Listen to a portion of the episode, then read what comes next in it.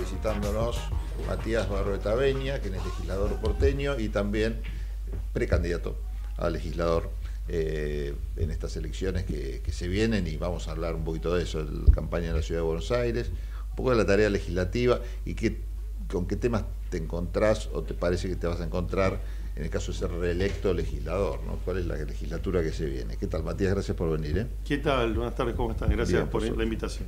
No, gracias a vos. Bueno, en el caso de ser reelecto, ¿con qué legislatura te encontrás? ¿Cuáles son los temas pendientes en materia legislativa de la ciudad? Que se ve que por lo menos la legislatura tiene una actividad que quizás no es demasiado pública, ¿no? ¿Qué es lo que se hace, qué es lo que no se hace? Sí, la ciudad de Buenos Aires tiene una particularidad, ¿no? Que es que hasta la reforma del 94 era un delegado presidencial, el que era el, jefe, el llamado intendente, en ese momento, y ahí quedó como una realidad donde hay una demanda hacia el jefe de gobierno que es medio de ABL, ¿no? de intendente, no hay una demanda. Otras provincias tienen ministerios de trabajo, áreas de producción, se discuten los modelos productivos, tienen otro tipo de agenda. La ciudad de Buenos Aires no, pareciera que se ocupa de las baldosas, que esté en las plazas, no hay mucho. Pero a la vez con una un presupuesto, una capacidad de recaudación infernal, ¿no? El presupuesto de 200 mil millones de millones, que ya con la inflación debe estar en 300 mil millones de millones, similar a ciudades europeas, con una, carga impositiva que se duplicó desde que el PRO es gobierno, está en 7.4 la presión impositiva y que ha recaudado además indexado, ¿no? El ABL además indexado por inflación. Eso hace que sea una ciudad donde hay como baja demanda y mucha posibilidad de respuesta. Sin embargo, la ciudad de Buenos Aires elige dónde dar respuesta y dónde no. En nuestro caso, en la legislatura, somos oposición. La verdad es que la RETA construido una alianza política en base a la cooptación y eso le ha permitido tener mayoría porque cooptó a la gente de Lustó, por ejemplo, que era una oposición fuerte, que llegaron a un balotaje, a los de Carrió, que se presentaban con Pino Solanas antes, a Graciela Ocaña, al Partido Socialista, y eso le dio una mayoría. Después estamos nosotros como principal oposición. Yo te presenté como diciendo que sos de Unión por la Patria, ¿o no? No, no, no, te olvidaste. Qué, burro. Sí, la verdad que sí. No, no, disculpame. Sí, Perdonable. Le avisó a la gente, igual quedó claro a los 10 segundos que hablo. Sí, sí, sí, No, no, perfecto. Bueno, pero siga nomás entonces. Eh, no, bueno, y eso hace difícil la tarea legislativa. En mi caso, yo estuve en el Poder Ejecutivo, fui secretario de Empleo con Carlos Tomás en la época de Cristina Kirchner, antes subsecretario. La verdad que en el Ejecutivo uno tiene, y sobre todo en ese gobierno, la posibilidad todos los días de resolver, de intervenir. Y acá es, hoy a la mañana estuvimos con personas que están en una situación acá, en la calle no lo voy a decir porque tiene, una dificultad, pero en, acá cerca eh, de una casa que van a ser desalojados, que van a estar, son 70 personas con niños, con discapacitados, hay tuberculosis acá en el centro de la ciudad y no hay ninguna área del gobierno de la ciudad que dé una respuesta, salvo por ahí un subsidio para ir a un hotel durante dos meses y aumenta a las personas en situación de calle de forma notable, todo lo que es la desigualdad. Nosotros hemos presentado cientos de proyectos para atender, para que haya indigencia cero, que se pueda resolver a la ciudad le sobraron 300 mil millones de pesos entre este trimestre y, el año pasado. Es un problema de asignación de esos recursos. No son prioridades, tiene una agenda ideológica que fundamentalmente de lo que se ocupan son de los negocios inmobiliarios, ¿no? de negociados inmobiliarios, porque los negocios están bien que alguien haga un negocio inmobiliario, pero en este caso... y ahí el peronismo, porque también algo que circula que debe ser también seguramente esto, un Vox Populi, que bueno, que quiero en todo caso que, que lleve claridad en el tema, es que muchas veces se dice que ha acompañado, no sé si puntualmente estos proyectos de desarrollo inmobiliario, pero que en general no se ha destacado el, peronismo por su papel justamente opositor. Y en este sentido la izquierda se destaca un poco más. Este, hay alguna suerte de, no sé si asociación lícita, por supuesto, eh, o, algo convenido en materia de, legislación que, bueno, que por lo menos hace que se transmita esta imagen. Eh, no, la verdad que a cualquiera que entre a las redes de cualquiera de nosotros va a ver que hemos sido oposición consistente y no hemos votado, yo hace tres años y medio que estoy, no hemos votado ninguno de esos temas, de hecho no han podido vender más tierra pública hace tres años y medio porque se necesita una mayoría especial. Esa imagen fue un momento, la izquierda utilizó la idea del pacto PROCA, que tuvo que ver con un momento antes del 2015, cuando la nación necesitaba eh, construir, procrear, eh, y había tierras públicas que necesitaban darle normativa. Entonces hubo algunas leyes que se votó, donde la verdad las únicas viviendas que se están construyendo en la ciudad son por el procrear, todavía hoy, Estación Sáenz, eh, en Pompeya, en diferentes lugares, es lo único que se construye, y hubo ese intercambio que la izquierda aprovechó para instalar. de ahí para acá, la verdad es que no hemos acompañado, no hemos logrado tampoco que traten ninguno de nuestros proyectos de ley, no hemos votado ningún presupuesto, y de hecho la izquierda hoy en la ciudad no, no, no, no está competitiva, prácticamente no está instalada, como en algún momento que tenía más votos, justamente porque, eh, ocupamos nosotros ese lugar. Y esos proyectos inmobiliarios que sabemos que existen, que yo, se ha hecho eh, con IRSA un negocio impresionante en la Villa Rodrigo Bueno, creo, mm.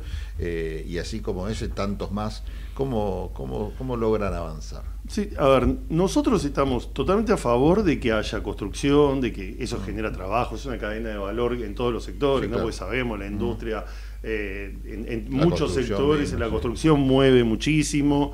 Eh, ahora, lo que no estamos de acuerdo es que se utilicen los recursos del Estado, la tierra del Estado, para beneficiar a algunos vivos. Yo te pongo algunos ejemplos. Sastrería militar, por ejemplo. Son dos manzanas que tenía el ejército atrás de la cancha de polo. Eran públicas, ¿no? Ahí nosotros teníamos un centro de formación profesional en la época del ministerio. Macri los vende desde Nación cuando es presidente, a una persona le vende los dos y después ese viene y dice, mira, ¿por qué no, no necesitas una plaza vos acá? Podía construir cinco pisos en cada una. Entonces le dice, dale, yo te dejo construir dos torres de 50 pisos y vos me das la otra y me haces la plaza, pero la haces vos en la plaza, ¿no? Ah, qué buena idea. Necesito una plaza y estoy a 5 cuadrados, Sedal, del mayor parque público de la ciudad. Entonces, en un acto administrativo que se llama convenio urbanístico, que el PRO con Martín Lustó votaron y acordaron, se le transfiere una ganancia de 30 millones, 40, 50 millones de dólares a un privado y sin que sea, y usando algo que es el convenio urbanístico, que es el nuevo nombre de las viejas excepciones que votaba el Consejo Deliberante, que ahora se llama convenio, que es algo que está en el código, pero que es para el bien común, es cuando uno necesita desarrollar algún sector de la ciudad que está muy degradado y los privados no van. judicializados, por ejemplo? En algunos casos sí, hay 15. Ahí había 110 de estos convenios urbanísticos, llegaron a votar 15 hasta que el sector de Carrió dijo, nosotros no vamos a acompañar más, y no los presentaron más. Eh, otro, bueno, el caso ese que mencionabas de Irsa de Costanera Sur, donde van a ser 900.000 metros cuadrados. Que ahí ya hay otros temas, porque, a ver, está el tema del perjuicio por, por la tierra pública, se privatizaron más de 500 hectáreas, pero después hay un daño ambiental ¿no? Estamos viendo lo que es el impacto del cambio climático. Ahora en Europa están, ayer la, alcaldesa de París anunció todo un plan de forestación, de modificación. Es decir, uno necesita que corra, lo vimos nosotros en febrero, que corre el aire. Entonces, poner una barrera de edificios en la costanera, como es Costa Salguero, como es Irsa, cementar todo, sacar la superficie absorbente, la verdad que en este momento es una locura. Sí, es ampliar en realidad esa barrera que se generó cuando se armó Puerto Madero, que también fue muy criticado, claro, por eso mismo, ¿no? Que además no resuelve el problema de la vivienda. Puerto Madero tiene una ocupación del 38%. Por el tema del cepo, el dólar y demás, eh, la construcción y de, torres y de edificios de, alta gama es un mecanismo de dolarización. Es decir, son personas que tienen pesos, que invierten y obtienen una renta después en dólares, en un esquema que viene desde la dictadura militar, donde se empiezan a publicar las propiedades en dólares y demás. Entonces, eso hace que esa inversión tenga 250.000 departamentos vacíos en la ciudad de Buenos Aires. Es decir, tenemos gente sin casa y casas sin gente. Se construye para que esté vacío. Tenemos el doble de población en villas de cuando asumió Macri, el doble, 330.000 personas. Tenemos 80.000 personas en situaciones irregulares prontas a estar en la calle, 10.000 personas en situación de calle. El gobierno de la ciudad reconoce que pasó de 700 cuando asumieron a 3.500 cuentan un día, un rato, cuando las organizaciones lo cuentan bien, son cerca de 10.000. Y el problema del alquiler. Todo esto ha hecho, el, después Airbnb, o sea, el gobierno de la ciudad favoreciendo el alquiler temporario en vez de regularlo. ahí tenés un proyecto, ¿no? Con respecto a regular esto que las podríamos. Claro, la plataforma es la más conocida, es esta que mencionabas vos, Airbnb. Que lo que nosotros proponemos, porque a veces nos contestan antes era andate a vivir a Cuba, ahora es andate a vivir a Venezuela, ¿no? Pero como, y la verdad es que nosotros tomamos los ejemplos de regulaciones. Hay 18 países europeos que tienen regulaciones de alquiler temporario. Nueva, York, por ejemplo, está, no sé si no está prohibido. Florencia lo acaba de, prohibir, por ejemplo, Nueva York lo tiene prohibido. Es difícil de prohibir, sigue estando, hay que ejercer controles sobre eso. Además, no son todos los mismos. la verdad, hay, hay algunos que tienen más de 10 propiedades o que tienen cientos de propiedades La ciudad creó un registro, pero después armó un convenio con Airbnb donde prácticamente el registro parece que está hecho para ellos. El proyecto lo que yo propongo es que tengan una primera inspección como tiene cualquier actividad económica, que tengan un seguimiento, que se tenga, que haya una restricción en términos, por ejemplo, en Palermo. Eh, uno de cada 21 alquileres está puesto en estas plataformas y viene creciendo de una manera que en tres años nadie va a poder vivir en Palermo si no es alguien que viene. Es verdad que Buenos Aires no es Barcelona en términos de, cantidad de turistas, flujo turístico. pero viene creciendo mucho y hoy hay muchas personas que tienen que alquilar en dólares, se está corriendo el alquiler y la verdad que hay una discusión que es nacional, que es la ley de alquileres, pero hay otra discusión que es local. La mayoría de las ciudades del mundo tienen políticas para acercar, porque la vivienda no es algo que uno puede decir yo me lo compro o no me lo compro. La vivienda es un derecho que está en la Constitución Nacional, en la de la ciudad, y que uno no tiene otra opción que tener una vivienda. Entonces, bueno, ¿cómo hacemos para que la gente no tenga que ser expulsada de la ciudad y tenga el derecho de estar acá y tenga alguna posibilidad de ordenar su vida a partir de tener una vivienda? Debe ser muy difícil desde la ciudad, ¿no? También eh, tratar de dar una solución a un tema que en realidad tiene que ver con una coyuntura nacional de la cual te excede cualquier tipo de, inventiva. Hay muchos ejemplos. ¿eh? Es verdad, en un país con la inflación que tenemos, con el tema del dólar y demás, es complicado, está la ley. Pero las ciudades, eh, vos tenés en Berlín, más del 50% de la vivienda es pública. Ahí en ese caso porque vienen de Europa del Este, pero en el resto de las ciudades hay un parque de vivienda pública. En Europa, surgió en el estado de bienestar, en otra época en muchos casos, pero se construye para alquiler, es decir, hay decenas de miles de viviendas donde hay un alquiler generado por el Estado que funciona como regulador del mercado. Yo he presentado proyectos, por ejemplo, de fideicomisos, estos convenios urbanísticos. Bueno, pongamos tierra en otros sectores de la ciudad que no sean los tres barrios donde todos construyen, démosle una normativa donde le permitimos al privado que gane algo más de plata, generemos un fideicomiso público-privado con tierra pública y hagamos un negocio donde el privado pueda ganar, donde las familias puedan invertir esos dólares que por ahí tienen y que alguien tenga un alquiler que vaya creciendo a un ritmo eh, controlado. Es decir, hay montones de iniciativas. En Chile hay, programas Nación y el municipio de Santiago de Chile, uno que dice Chau Suegra, no es muy bueno el nombre, se llama, pero es la idea de los jóvenes.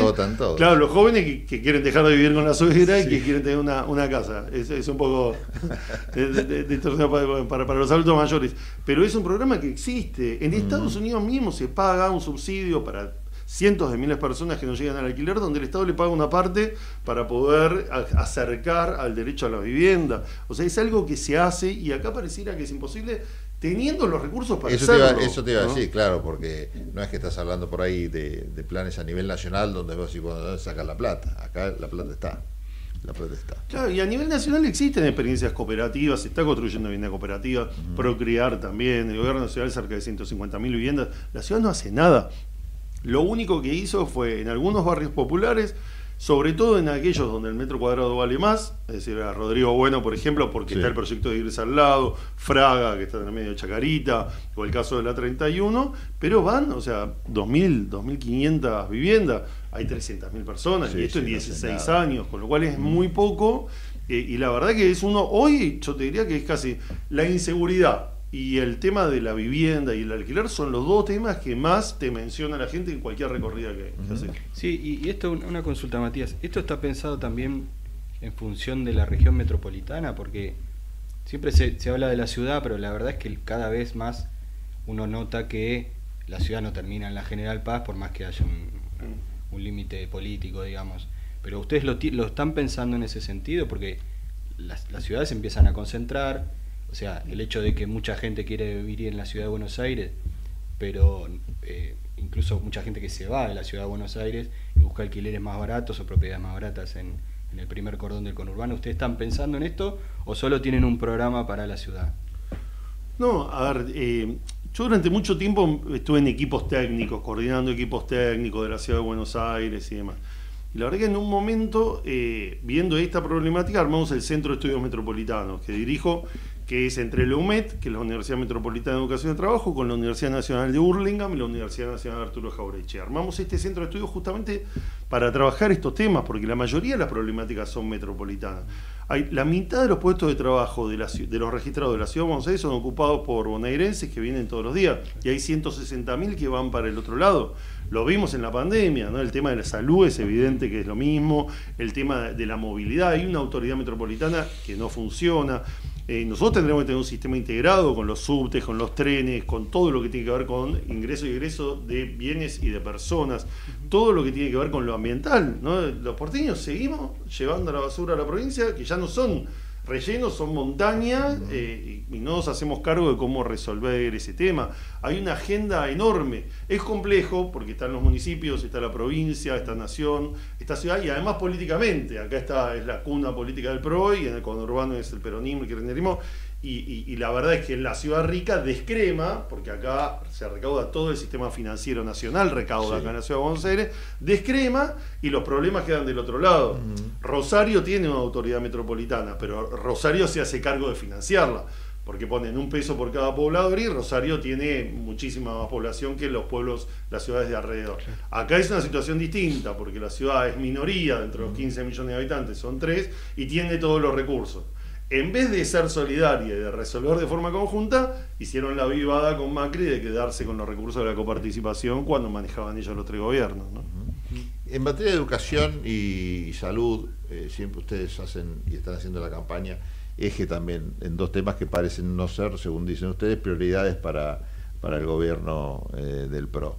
Eh, ¿Cómo ven el tema? Digo, hay, hay posibilidades también de generar algún desarrollo, cuando realmente son dos áreas también que están muy eh, reclamadas por los vecinos bonaerenses, también gente de otros países que viene a atenderse acá en Argentina, ahora con la devaluación misma esa situación se ha, se ha acrecentado. ¿Qué margen hay para mejorar esas cosas? Bueno, por un lado, el propio Lustó que se plantea como continuidad de la reta dice vamos por lo que falta y dice la salud y la educación. O sea que es una especie de autocrítica ¿no? de, de, que las cosas no estarían funcionando. El tema de las personas que vienen de otros países, efectivamente, a ver, hay muchas, este es un país que tiene muchísimos inmigrantes que han venido a lo largo de diversas décadas y tenemos, la verdad que no hay nada que, a mí me, cause más gracia si no fuese porque viene con, con la idea de que este es un país de mierda que cuando te quieren levantar Uruguay o Paraguay, cuando tenemos millones de paraguayos, de, uruguayos, de, peruanos, de, toda Latinoamérica que vienen, no a atenderse, vienen a trabajar, vienen a vivir, y siempre históricamente han vivido, o sea, la mitad de la población uruguaya está fuera del país porque no tienen oportunidades en Uruguay.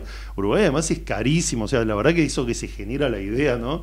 Ahora una autoridad paraguaya que dice que va a poner un muro la verdad que me, a veces causa, causa gracia.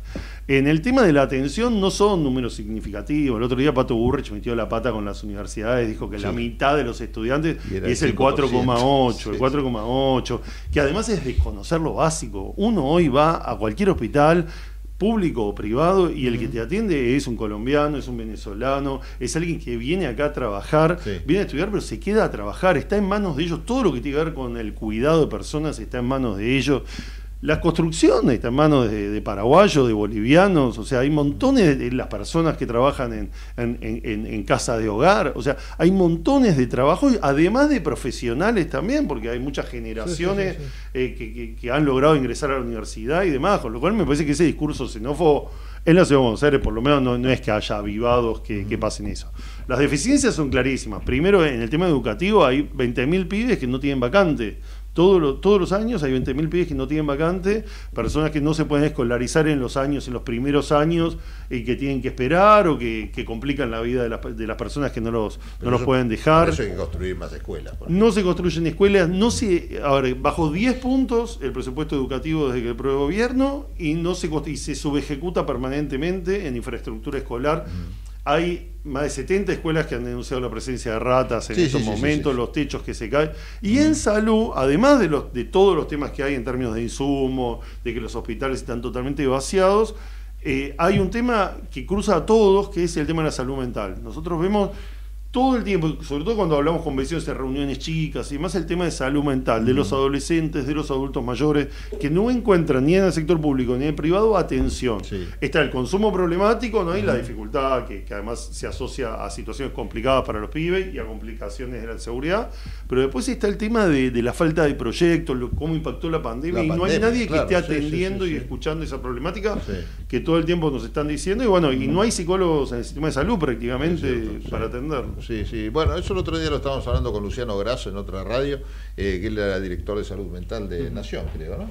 Y, bueno, planteaba esto, y, otros profesionales de la psicología planteaban esto, ¿no? Como en la ciudad de Buenos Aires particularmente no hay profesionales y el sistema que hay de atención está bastante deficitario en, todo, en cuestión de esto, ¿no? De dar turnos, de encontrar quien te atienda. Bueno, es una situación, sí, grave y que quizás uno no toma conciencia porque no se da cuenta que en realidad ese problema está a la vuelta de la esquina.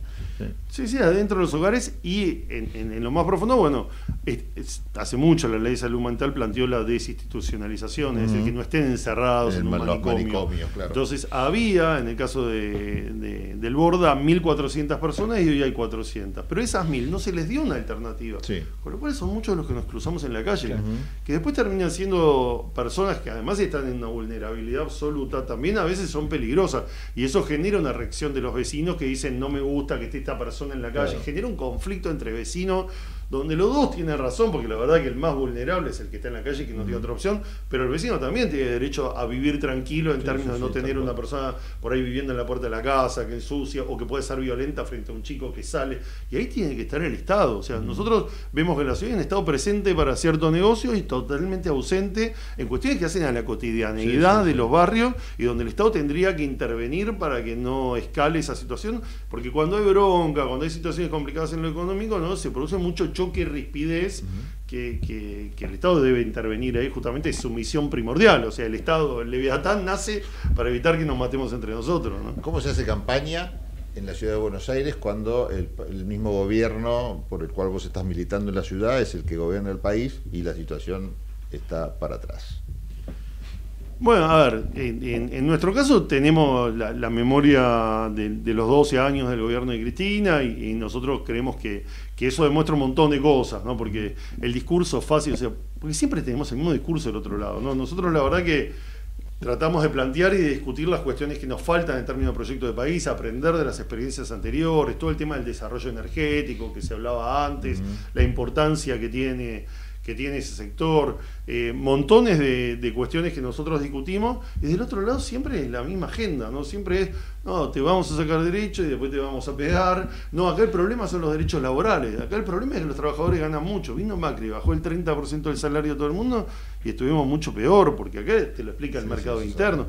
El tema de los derechos laborales. Nosotros, Néstor Kirchner creó 2 millones y medio de puestos de trabajo registrados, privados, y 300 mil en el Estado, con un Estado que hacía mucho más. Y lo hizo con estas leyes laborales, porque el privado contrata si tiene clientes, si tiene mercado. No es el problema. De, ellos tratan de instalar a mí me llama la atención que la campaña de la oposición sea, acá el problema es que tenés muchos derechos y nosotros vamos a venir a sacártelos y después le vamos a pegar y si tenemos que matar a alguien, al que venga contra esto.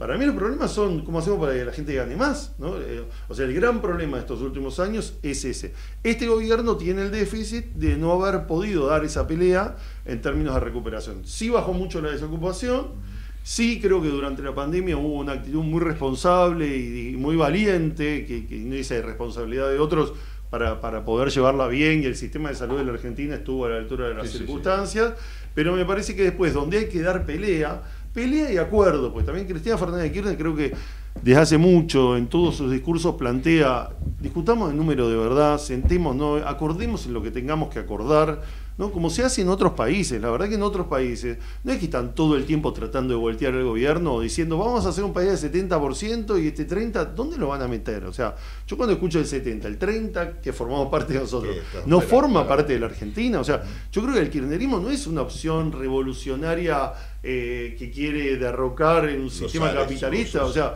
lo dice Cristina, lo que queremos es tener un país, tener un proyecto de país y poder acordar algunas cosas. Y después la gente vota en una elección a un partido o al otro porque quiere priorizar a alguien que cuida a la gente o quiere priorizar, no sé, el crecimiento, alguna cuestión. Pero la verdad es que acá lo que tenemos, lo que uno siente por lo menos es que uno construye y vienen a destruir. ¿no? Dicen, hay que dinamitar. Cuando dinamitas quedan escombros, eso no es, no es un proyecto. O sea, ¿qué quieren construir? Sí, y tengo una consulta también porque siempre se habla de la ciudad de Buenos Aires como un gran recaudador, ¿no? Acá funcionan muchas cosas, hay, como decías vos, es un sistema impositivo que, crece y demás, pero nunca se habla de lo que produce la ciudad. Y es una ciudad que tiene muchas, la industria cultural, la industria manufacturera, se fabrican muchas cosas y nunca se habla de, bueno, la ciudad tiene este plan para la producción, digamos, ¿no? Está como siempre ausente eh, ese tema. Y incluso si ven la pandemia, que el único la única este, eh, acción que tomó el gobierno de la ciudad fue descontar ingresos brutos cuando en realidad no se recaudaba, o sea que era imposible que la gente pagara menos porque no recaudaba. Entonces, no se piensa nunca en ese sector. ¿Ustedes tienen una, una, propuesta para eso? Sí, nosotros para la ciudad, pero además creemos que es muy importante para, para todo el país. La verdad que la ciudad se está cómoda con, con lo que tiene en términos de actividad comercial, de restaurantes, de bares, de comercios, de hoteles, del tema del turismo, ¿no? Es como que está cómoda con lo que recauda por ahí eh, y, no, y no va por más.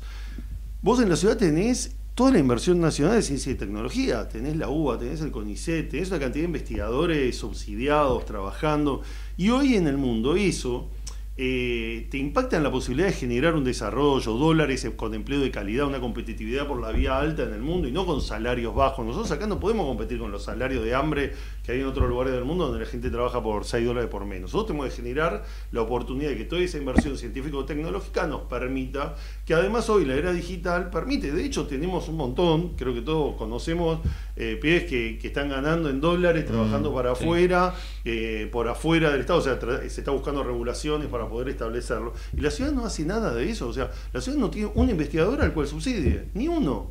Entonces digo, con ese presupuesto enorme, con esa facilidad que da toda la inversión que existe de nación, no hay una idea de que la ciudad sea efectivamente un motor de desarrollo de la economía del conocimiento. No, ni se lo plantean. Y eso sería muy importante por la Argentina, porque es una forma de conseguir los dólares que nos faltan, generaría empleo de calidad, evitaría que los chicos de, hijos de la clase media se quieran ir del país, ¿no? Que a veces necesita cosas de este país de mierda, así que todos estén pensando en cómo irse. Ayer leía en el diario hoy ¿no? que el 80% de los que estudian para ser cardiólogos están pensando en irse. La verdad que a mí ese discurso en contra del país y de que no hay futuro y demás me preocupa muchísimo porque la verdad es que, yo creo que tenemos un gran país, que tenemos una ciudad maravillosa que es muy desigual. ¿no? O sea, no, no hay, y yo creo que eso es, es, uno de los principales desafíos, igualar, hay ocho años de vida más en el norte que en el sur de la ciudad ocho años más. En Lugano, uno de cada tres vive en una villa. Eh, Pompeya, Lugano, Villa Rechuelo, Soldati, La Boca, Barracas.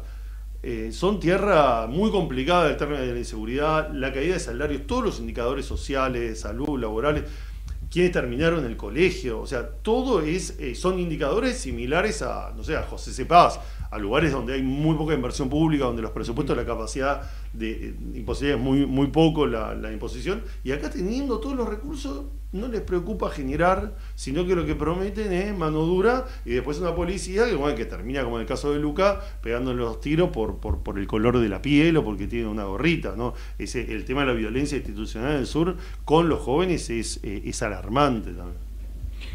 Eso también porque están los votos en otro lado. No, ellos tienen sus votos también. Porque Ahí.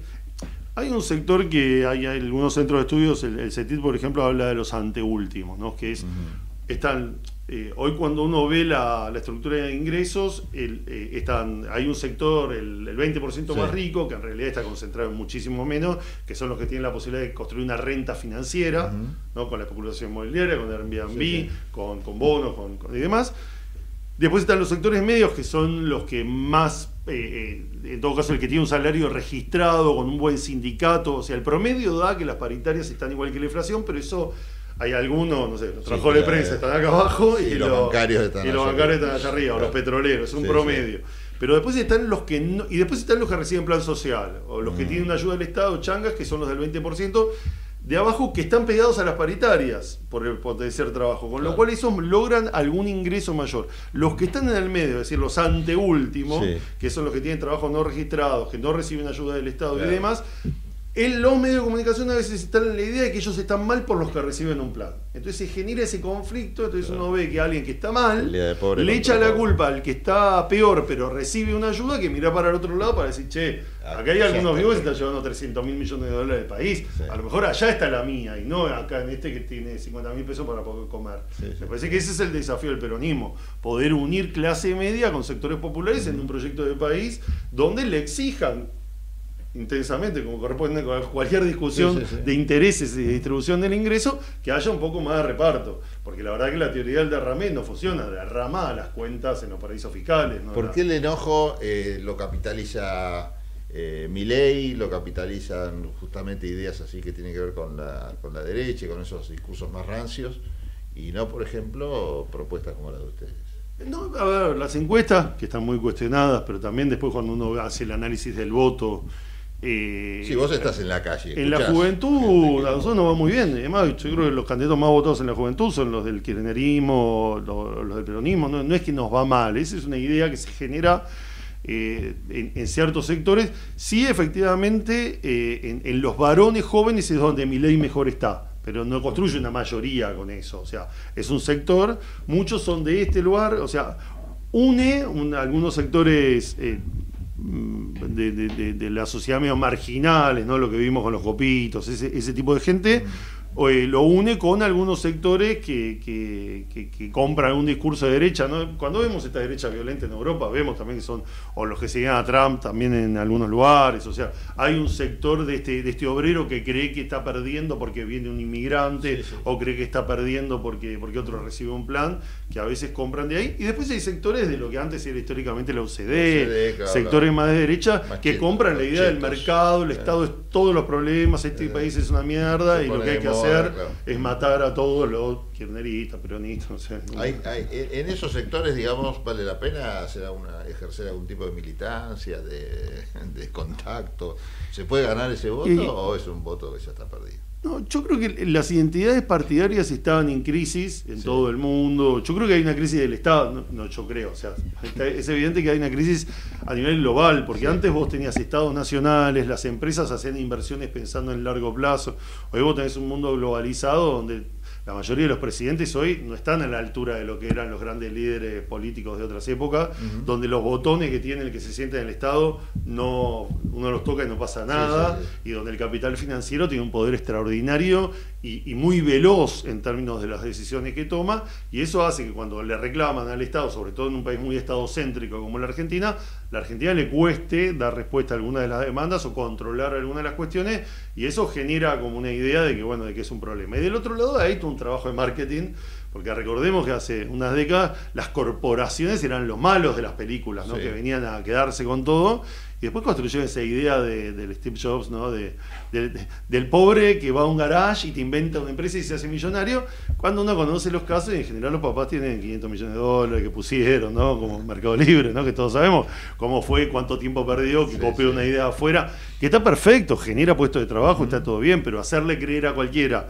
que va a poner en el garage, o sea, la verdad que podrá pasar en un caso, pero la verdad que la mayoría del ascenso social o sea, está condicionado por la posibilidad de terminar el colegio, la posibilidad de tener un empleo de calidad, la posibilidad de que el Estado te acompañe en la salud. Si vos no tenés igualdad de oportunidades de que esos pibes, como pasa en la ciudad, con el ingreso a la salud, con el ingreso a la educación y con un Estado que te acompañe a conseguir el primer empleo, porque la verdad que la mayoría de los de clase media conseguimos laburo porque nuestro papá conoce a alguien, porque en la escuela, porque pudiste ir a pagar algún curso en algo. El pie que está ahí en la villa no tiene ni un domicilio para poner, entonces si el Estado no está presente es muy difícil que pueda tener un proyecto. Y no, y no tiene también la, la capacidad digamos, como para ofrecer su trabajo como algo que sea interesante para una empresa. Claro, y te echan la culpa además. Yo creo que una de las cosas, porque te hablan, ahora es el talento, ¿no? Entonces, o tenés talento o no tenés talento. y si no tenés talento, ¿qué haces? O sea, el talento aparte se adquiere y se, adquiere con guita. Claro, el tema es poder igualar, o sea, el mérito, toda la competencia. Es verdad, a ver, no todos se esfuerzan igual y el que se esfuerza más tiene más derecho. Ahora, tiene que haber una alguna igualdad de oportunidades, porque si no la herencia termina determinando el futuro de cada uno. ¿no? Sí, dale la impresión en esta campaña, por cómo se, estoy hablando en general, ¿no? por cómo se viene planteando que muchas de estas discusiones así, en el fondo ideológicas, no se dan, ¿no? Escuchás así rápidamente, bueno, mi propuesta para que no haya más piqueteros está lo cual, para que no haya más, este, bueno, eh, temas de la salud y educación se escucha poco, pero en otros aspectos también, contra seguridad, ahora están vamos a dejar utilizar las taser. Va, va, por ese lado, ¿no? Pero mucho ideología no hay, no se debate. Este, esto habla también de lo mismo. En toda discusión hay ideología en esos temas, pero es verdad que la gente demanda, cuando uno habla de política, a mí me pasa eso. Lo que se llama soluciones concretas. Sí, y nosotros también, o sea, estamos planteando una agenda con algunos ejes muy concretos, no sé, estamos proponiendo la extensión de la red de subte, eh, y el tema de que sea 24 horas, el tema de un plan de salud mental, estamos planteando bueno, políticas para el tema del alquiler, las vacantes educativas, o sea, estamos como en temas muy concretos porque es verdad que hay un descrédito de la política después del macrismo y después de este gobierno también.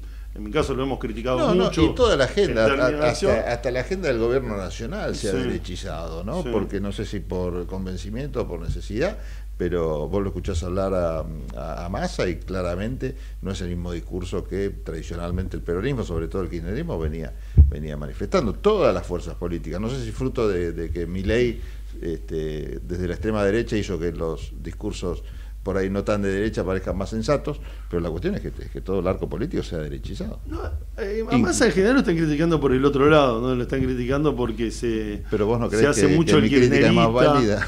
Eh, no, a ver, yo como te dije, yo estuve en el gobierno durante bastante tiempo y Massa fue jefe de gabinete en el kirchnerismo. Digo, Massa, Massa era el, que dirigía el ANSES cuando el ANSES crecía y daba derechos, con lo cual, a ver, es verdad, después tomó una decisión. No hablemos de la figura de Massa porque tampoco hasta sería injusto, ¿no? Pero el discurso en general. Sí. No, hay, a ver, yo creo que lo que decíamos antes, o sea, hay un corrimiento donde mi ley y demás pasó, o sea, se rompieron consensos básicos, ¿no? Antes nosotros, los radicales, eh, había un consenso de que con ciertas cosas no se jodía, que había un consenso de haber salido de la dictadura, eso tuvo mucho que ver Alfonsín, ¿no? La idea de, bueno, eh, hasta, hasta acá se pasa, no se pasa la violencia, condenamos todos ciertas cosas y demás. Y ahora está ese intento de correrlo, donde desde una pantalla de televisión pueden decir cualquier cosa que antes no se podía, no se podía hacer. Y eso hace, cuando uno dice, después habilita acciones, porque si esta es una persona, o sea, las manifestaciones que vemos en la calle, ¿no? Con, las orcas, con las bolsas negras, o sea, toda una cosa donde uno va habilitando a que alguien después crea que le puede pegar un tiro a la, vicepresidenta. Entonces hay una responsabilidad en esa cadena y juegan con una idea de la libertad que, es la libertad de, agredir al otro, ¿no? Entonces me parece que hay una discusión en eso. Después creo que este, la política no da respuesta y este discurso antipolítica, que es un discurso del poder en todos lados, porque la política es el único que le puede poner una, un límite al poder económico, ¿no? o por lo menos alguna condición. Entonces todo eso hace que por ahí, bueno, en la campaña tengamos que hablar de cuestiones donde están los valores, pues si yo te digo vacante del sistema educativo, te estoy hablando de igualdad de oportunidad, de educación y demás, pero por ahí no es tanto, porque el no me hables de política es algo que a los que nos gusta mucho la política, además lo vemos como la actividad más, noble de preocupación por los demás, nos pasa mucho que te dicen no me hables de política. Después te preguntan cosas concretas y, y por ahí entras, entonces bueno, nosotros nos tenemos que adaptar y sobre todo escuchar. Nosotros estamos haciendo mucho escuchar, ir a bares, ir a clubes, ir a lugares y esperar que la gente hable y sobre eso explicarles qué es lo que hicimos y qué es lo que queremos proponer. La ciudad tiene la particularidad de que tiene plata para todo, o sea, que es distinto cuando uno tiene que resolver los problemas de todo el país. No, acá tenés los recursos.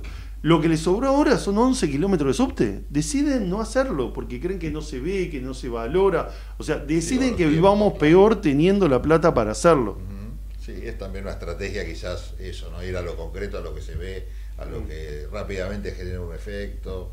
Eh, bueno, sí, quedan muchas cosas ahí en el camino. claro, pero si uno ve los logros de la ciudad, ¿cuáles son? O sea, después de 16 años no hay grandes obras.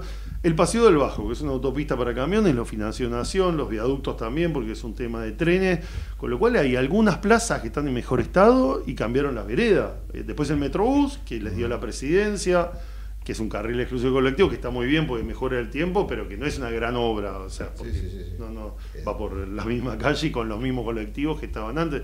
No hay una demanda de grandes cosas, nosotros creemos que, se puede hacer mucho más, y sobre todo en el tema del subte, por, por cuestiones ambientales, por cuestiones de velocidad, por, o sea, hay, que, permitir, porque la llegada del subte te transforma los barrios. Entonces, bueno, hay, hay que poder eh, descentralizar, reconvertir el microcentro. Eh, nosotros acá estamos, bueno, en el microcentro. Ahí tenían una propuesta relacionada con vivienda, ¿no? En el microcentro. Claro, y la propuesta del Ejecutivo fue reconvertir y permitirles que lo alquilen en Airbnb, lo cual le complica la vida a todo el mundo. Nosotros lo que decimos es reconvertir para vivienda joven.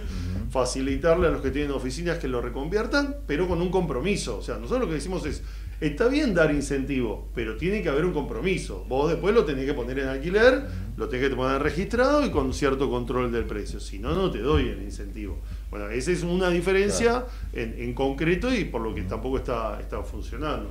Matías, gracias por estar con nosotros. Se nos fue el tiempo, si no seguiríamos hablando un rato más. Creo que vos te quedas con el puño lleno de preguntas, no de verdades, como vos como de otros. Así que bueno, te agradecemos un montón que hayas estado con nosotros. ¿eh? No, muchísimas gracias. Y también por, por la oportunidad de hablar así, de tranquilos de, muchos temas y el tema de la política, porque me parece que, que, eso para el que está escuchando, que le da un panorama por ahí mayor, que por ahí esas alternativas de blanco negro, donde se tiran con cosas, que la gente lógicamente se va, vuelve a lo suyo y dice, estos están en otro planeta. No, está bueno esto que decías al final, ¿no? que ustedes están recorriendo y hablando con la gente. Le resultó a Maxi Puyaro en las elecciones de Santa Fe esta campaña donde con el contacto con la gente, más allá de que después puedas armar una estructura que te permita desde fiscalizar hasta hasta conocer mejor tu agenda, eh, acerca a la gente a la política, ¿no? Porque justamente... Sí, sí, sí, yo prefiero, la verdad, hay, varios casos en el tema del radicalismo, de jóvenes nuevos que están eh, asumiendo, en el caso nuestro también, bueno, en Rosario también hay, hay, hubo un candidato joven nuevo que está que está creciendo. La verdad es que a mí me gusta la gente que viene de la política, y no el que viene de los negocios a tratar de hacer un negocio en la política. Matías, gracias. ¿eh?